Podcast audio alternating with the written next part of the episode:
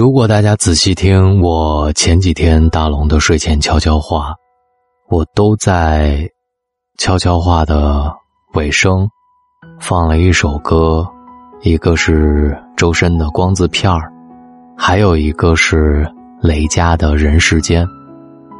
没错，我最近也在追这部电视剧《人世间》。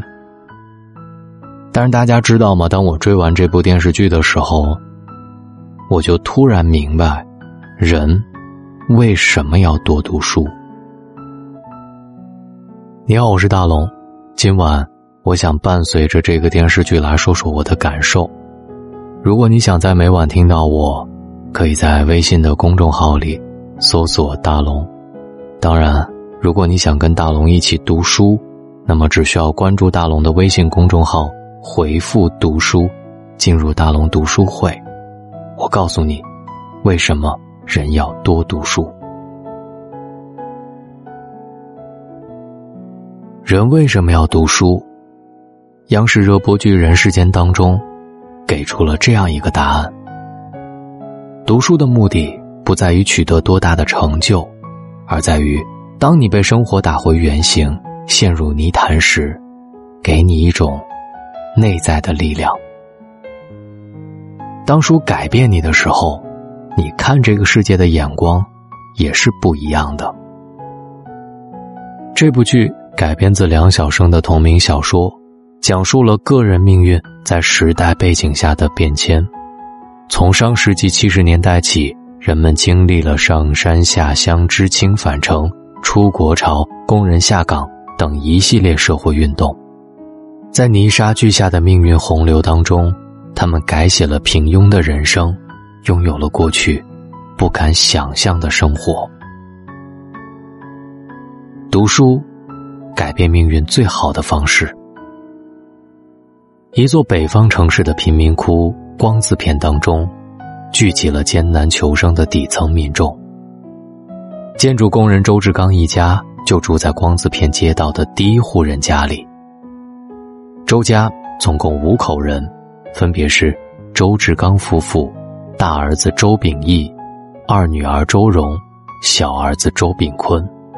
周志刚常年跟着工程队走南闯北，与妻儿聚少离多，收入也难以支撑一家人的吃穿用度。风餐露宿的艰苦，日复一日的劳作，漂泊在外的孤独，让他的两鬓早早染上了风霜。他不想让三个孩子重复自己的命运，常常嘱咐他们要好好读书。妻子大字不识，却也对书本心怀敬畏。每当孩子们聚在一起看书时，他从不上前打扰，而是自己默默的处理家事。在父母的支持下，周秉义和周荣一门心思扑在学习上，相继升入重点高中。并考上了北京大学。大学毕业之后，周秉义娶了副省长的女儿，从文化厅主任升到了省级干部的位置。周荣则回到家乡的重点大学任教，成为了该校最年轻的副教授。小儿子周炳坤对学习提不起兴趣，从小成绩平平，没能考上大学。那时，他天真的以为。早点参加工作没什么不好，便去工厂当了一名工人。可他一去就被安排到了最辛苦的车间，下班之后累得倒头就睡。他受不了工作压力辞职，可当他放下面子去求人安排工作时，又因为学历太低，只能接着当工人干厂里最脏最累的活。工作辛苦，收入却不高。作为基层工人，他也得不到分房的机会，只能和父母挤在破破烂烂的老房子里。平时街坊邻居们常常对他的哥哥姐姐交口称赞，见了他却爱答不理，背地里还称他是最没出息的老疙瘩。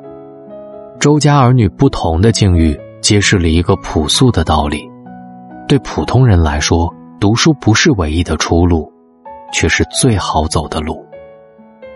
当你被生活狠狠教训过，就会明白，读书有多么重要。曾经偷过的懒，享受过的安逸，都会变成你今后在风雨里前行的疲惫，在泥泞当中打滚的艰辛。有句话说：“一个人脚下书本的厚度，就是他人生的高度。”在流水线上耗尽力气，也摆脱不了身处底层的命运。借助知识，一步一步向上走，才能轻而易举的跨越阶层。心中有书，脚下才有路。咽下读书的一时之苦，方能逃过生活的一世之苦。读书，拥有独立思考的能力。参加工作之后，周炳坤吃了很多苦，常常后悔没能好好读书。看到哥哥姐姐在家里藏了一大箱名著书籍，他闲来无事时就拿出几本翻来看看。读了一些书之后，他逐渐意识到，一个人终生头脑空空，榨不出任何知识和思想，就连颗黄豆都不如。于是，他开始如饥似渴的阅读更多的书，专注的听哥哥姐姐讨论文学。一部部经典著作，一个个深刻的观点。丰盈了他的内心，也让他拥有了独立思考的能力。周炳坤沉迷于读书时，他的工友们却忙着打牌聚会，在娱乐当中消磨了时间。他们不培养兴趣爱好，不关心当下的时事，得过且过的混着日子。周炳坤却从不随波逐流，遇事会坚持自己的主见。到了谈婚论嫁的年纪，大家普遍。把门当户对、工作体面当成第一择偶标准，周母也为炳坤看中了一个在国营厂上班的女孩，努力撮合两人。但炳坤奉行爱情至上，不顾父母的反对和旁人的嘲笑，娶回了带着年幼儿子和瞎眼弟弟的小寡妇郑娟。这段感情在婚前有多不被看好，婚后。就有多么幸福。他们一直相处和睦，患难与共，羡煞旁人。社会动荡时期，大家为了避免牵连，对不公正的现象视若无睹。有人为反驳这些现象而写了诗，也根本不敢拿出来发表。可炳坤坚持维护正义，冒着牢狱之灾的风险，想办法将诗作刊登在了杂志上。他为此坐了半年牢，但也因此获得了众人的尊重，一时之间成为了当地的名人。独立的思想和意识让原本毫不起眼的他由内而外散发出了光芒。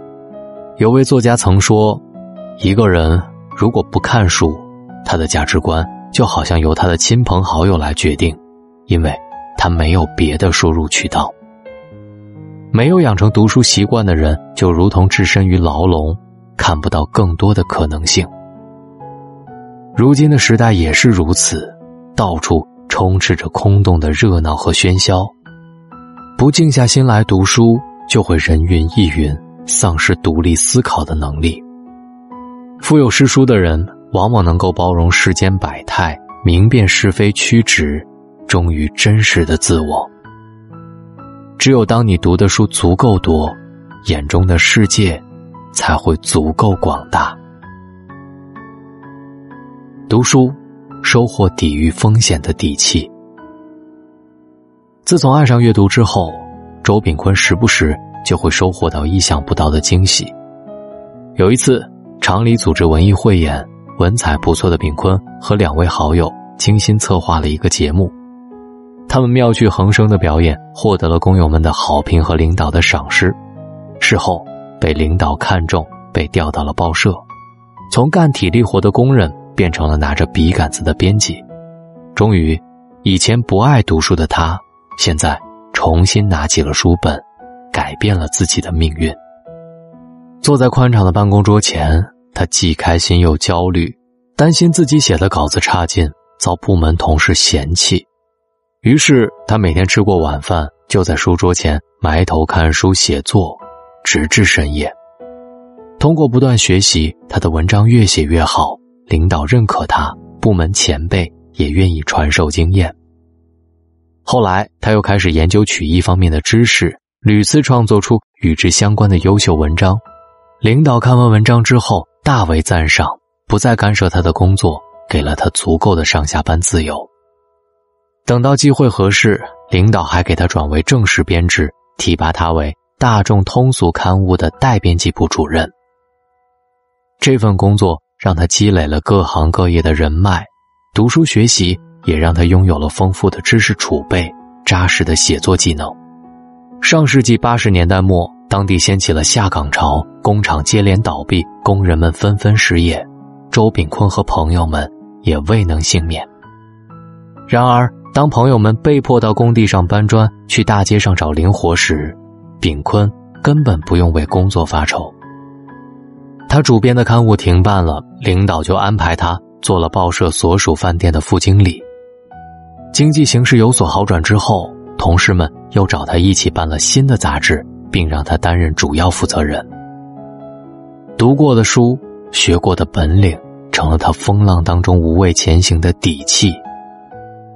想起这么一句话：“人生就像一只储蓄罐，你投入的每一分努力，都会在未来的某一天，打包还给你。”浑浑噩噩的人永远没有选择权，只有被动接受命运的安排。努力读书，不是为了跟别人比成就，而是让自己活得更加从容；不是为了追求大富大贵，而是让自己过得更加体面。这个世界上没有天降的好运，是读过的书换回了筹码，努力的付出得到了回报。读书和不读书，过的是不一样的人生。周炳坤转行当编辑之后，依然和工厂里结交的朋友们保持着来往。当年，他们为了排解工作的辛苦，下班之后经常聚在一起吃饭和聊天。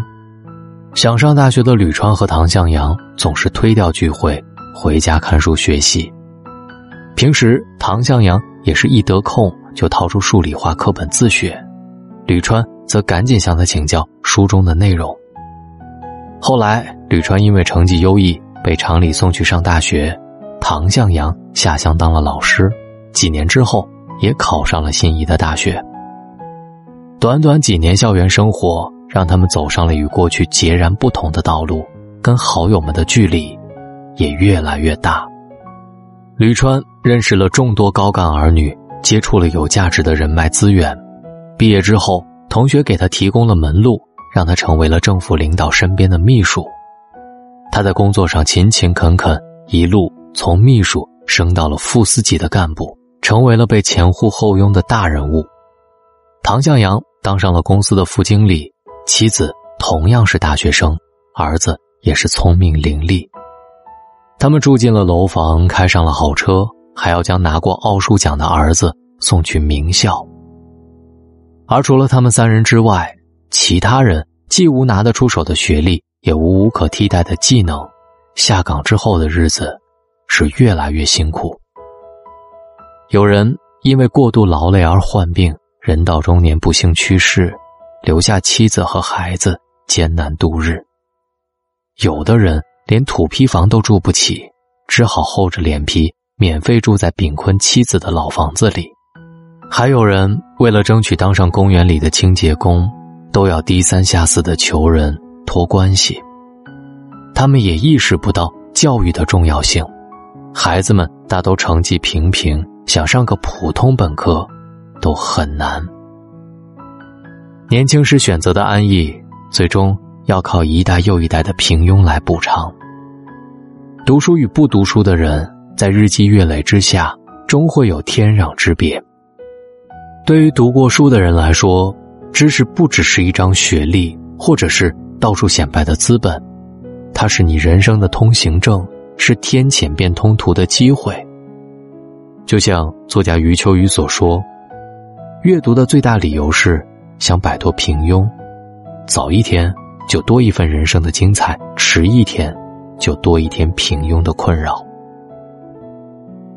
人世间当中，靠读书逆袭的故事，和作者梁晓声的经历，如出一辙。他也出身于贫苦的工人家庭，上山下乡时期当了一名兵团战士。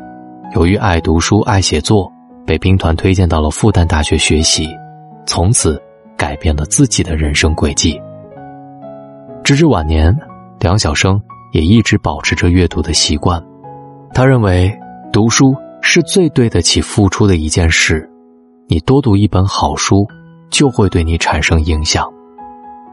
阅遍群书是最朴素的高贵，也是成本最低的投资。你在读书上花的时间和心思，都会化作未来某一时刻带给你惊喜的馈赠。那些注入血液的文字，会带你横渡万丈迷津，奔赴一场花团锦簇的前程。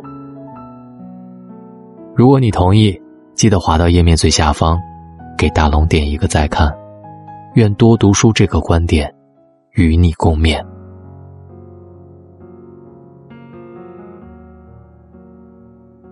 感谢你在千万的主播里选择在今晚听到我，答应我多读书。喜马拉雅搜索“大龙枕边说”，记得先关注我，再帮我点一个赞，好吗？谢谢你，晚安。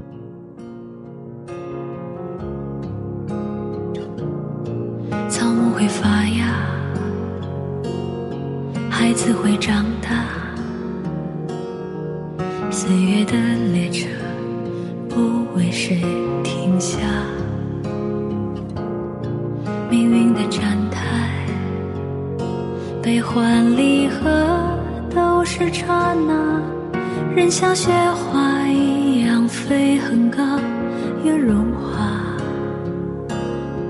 世间的苦啊，要离散雨要下；世间的天啊，走多远都记的回家。平凡的我们，撑起屋檐之下一方烟火。不管人世间多